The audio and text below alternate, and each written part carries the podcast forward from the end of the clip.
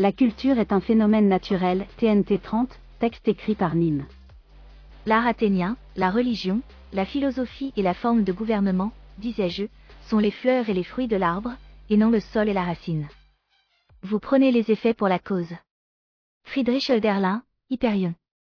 En dépit de cela, qui est important, il ne fait pas de doute non plus que les Grecs sont présentés comme supérieurs aux Troyens, ce qui est plus important encore, puisque cela nous donne accès à la première conscience de soi des Grecs. En quel sens, supérieur? Ne savons-nous pas que les civilisations sont égales et incomparables, qu'il n'y a pas de mesure commune, de critères objectifs permettant de comparer et classer les civilisations, ou les cultures? En tout cas, Homère n'hésite pas à nous livrer en même temps le classement et le critère. Pierre Mann, Les métamorphoses de la cité. La philosophie et la science ont émergé en Grèce antique, vers le VIe siècle avant JC. Il est difficile de dire qui est considéré comme le premier philosophe ou le premier scientifique.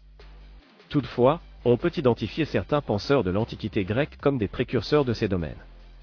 Les premiers philosophes grecs étaient connus sous le nom de présocratiques et ont été les premiers à poser des questions fondamentales sur la nature de l'univers, de la connaissance humaine et de l'existence avec une approche scientifique mais aussi artistique. Parmi eux, Thalès de Milet, dont les écrits ne nous sont pas parvenus, est souvent considéré comme l'un des premiers philosophes de l'histoire de la pensée occidentale et on enseigne encore ses théorèmes mathématiques aujourd'hui.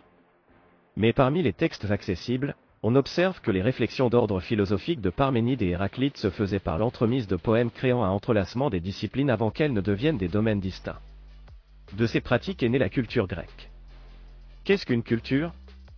La culture grecque englobe de nombreux domaines, notamment la littérature, la philosophie, l'art, l'architecture, la politique, la science et la religion.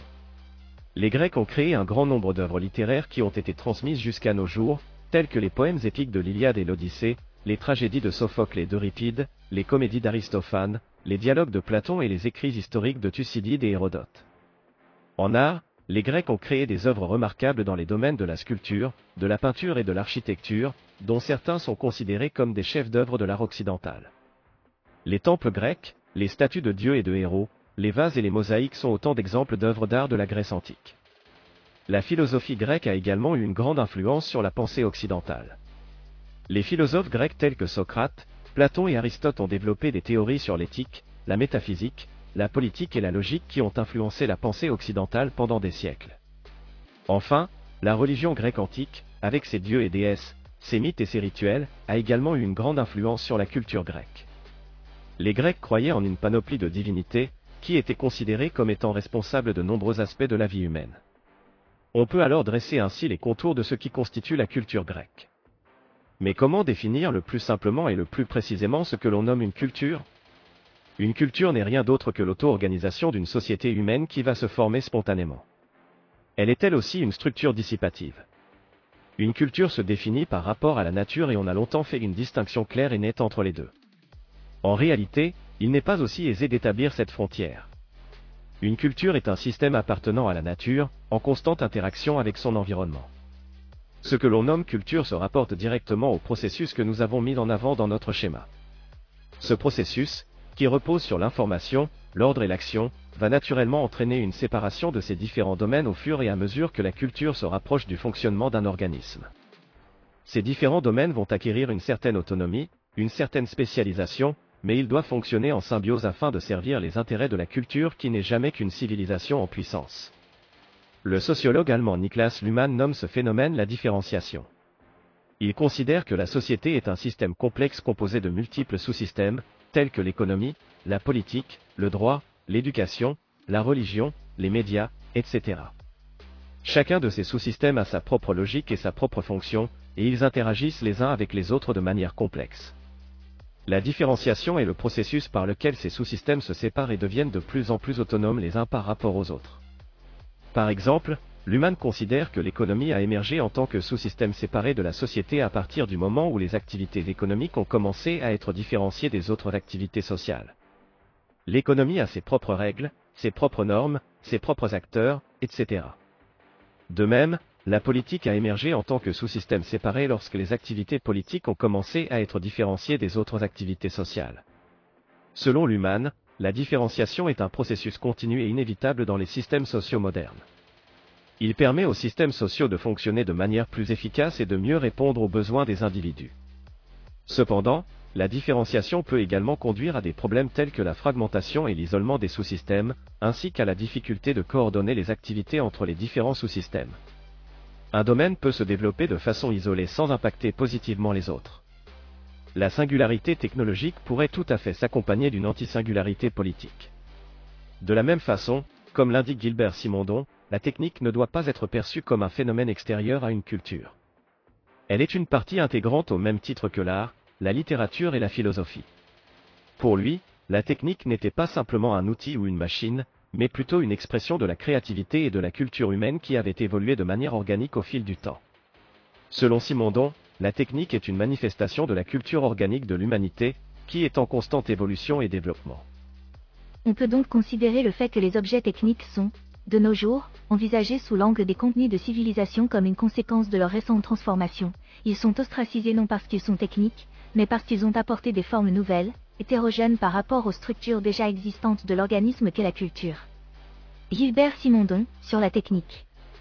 La civilisation est alors le produit de ce processus en constante évolution. On pourrait dresser un parallèle avec l'organogenèse. Elle change en permanence pour gagner en complexité en ajoutant des domaines de spécialisation. C'est ainsi qu'on est passé de sociétés stratifiées à des sociétés plus libres favorisant l'ordre spontané mais cela ne signifie pas que nous avons atteint une forme idéale et finale. La culture comme superorganisme. Une culture, en tant que structure dissipative, va disposer des mêmes caractéristiques qu'un système organique.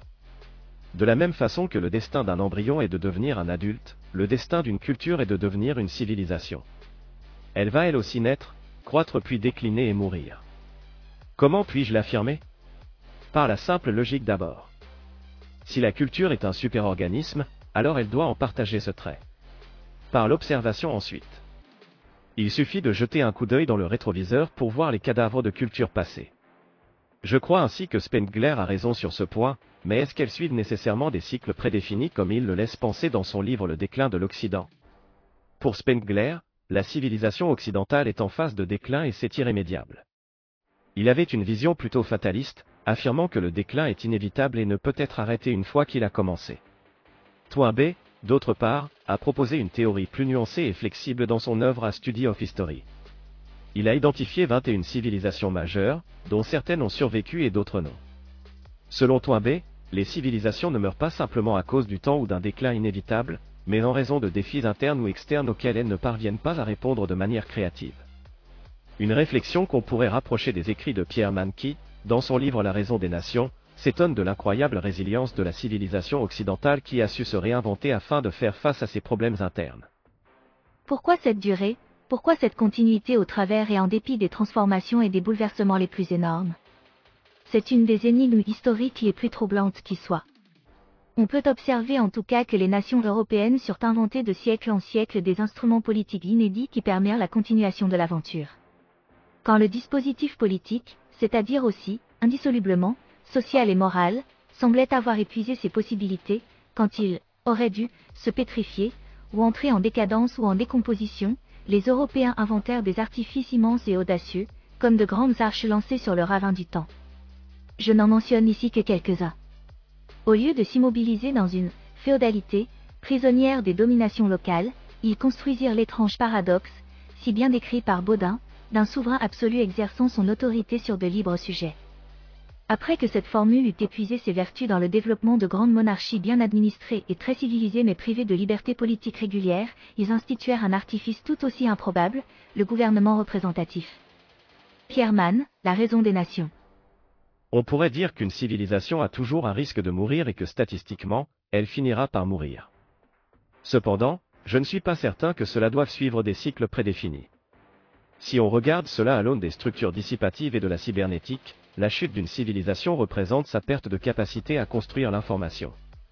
Il ne me semble pas que cela soit prédéfini, mais on pourrait cependant me faire remarquer que ce phénomène n'est pas bien différent pour un organisme humain. La vieillesse n'est jamais l'incapacité de nos chromosomes à répliquer l'information génétique à cause d'un raccourcissement des télomères. Parviendra-t-on un jour à inverser le phénomène du vieillissement? Si tel était le cas, alors cela aurait un impact crucial sur ce que cela nous dirait par extension des capacités d'une civilisation.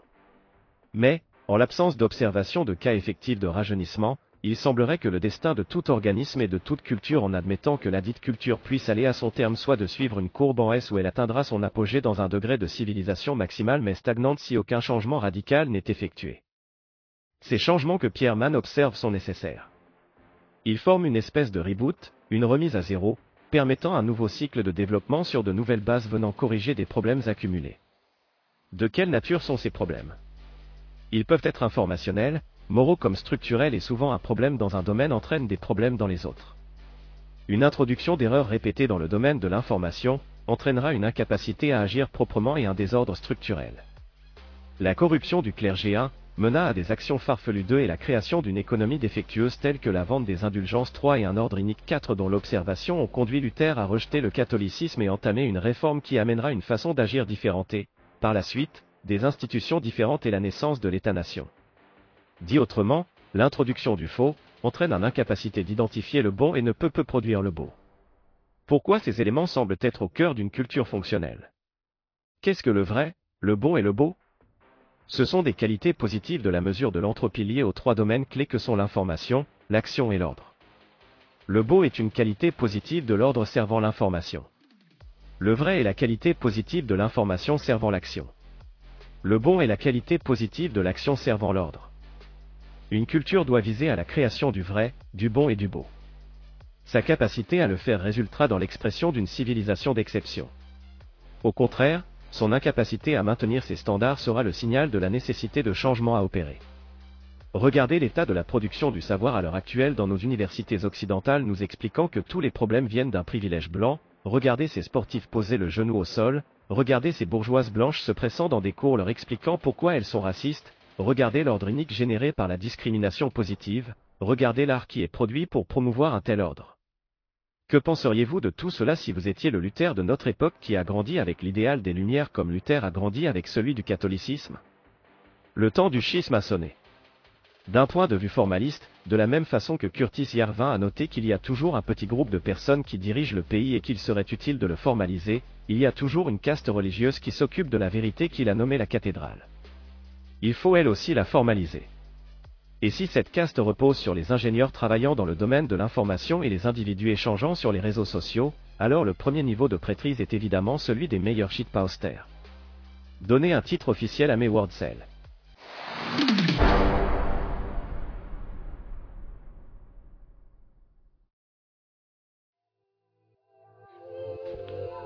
Cet audio vous a plu?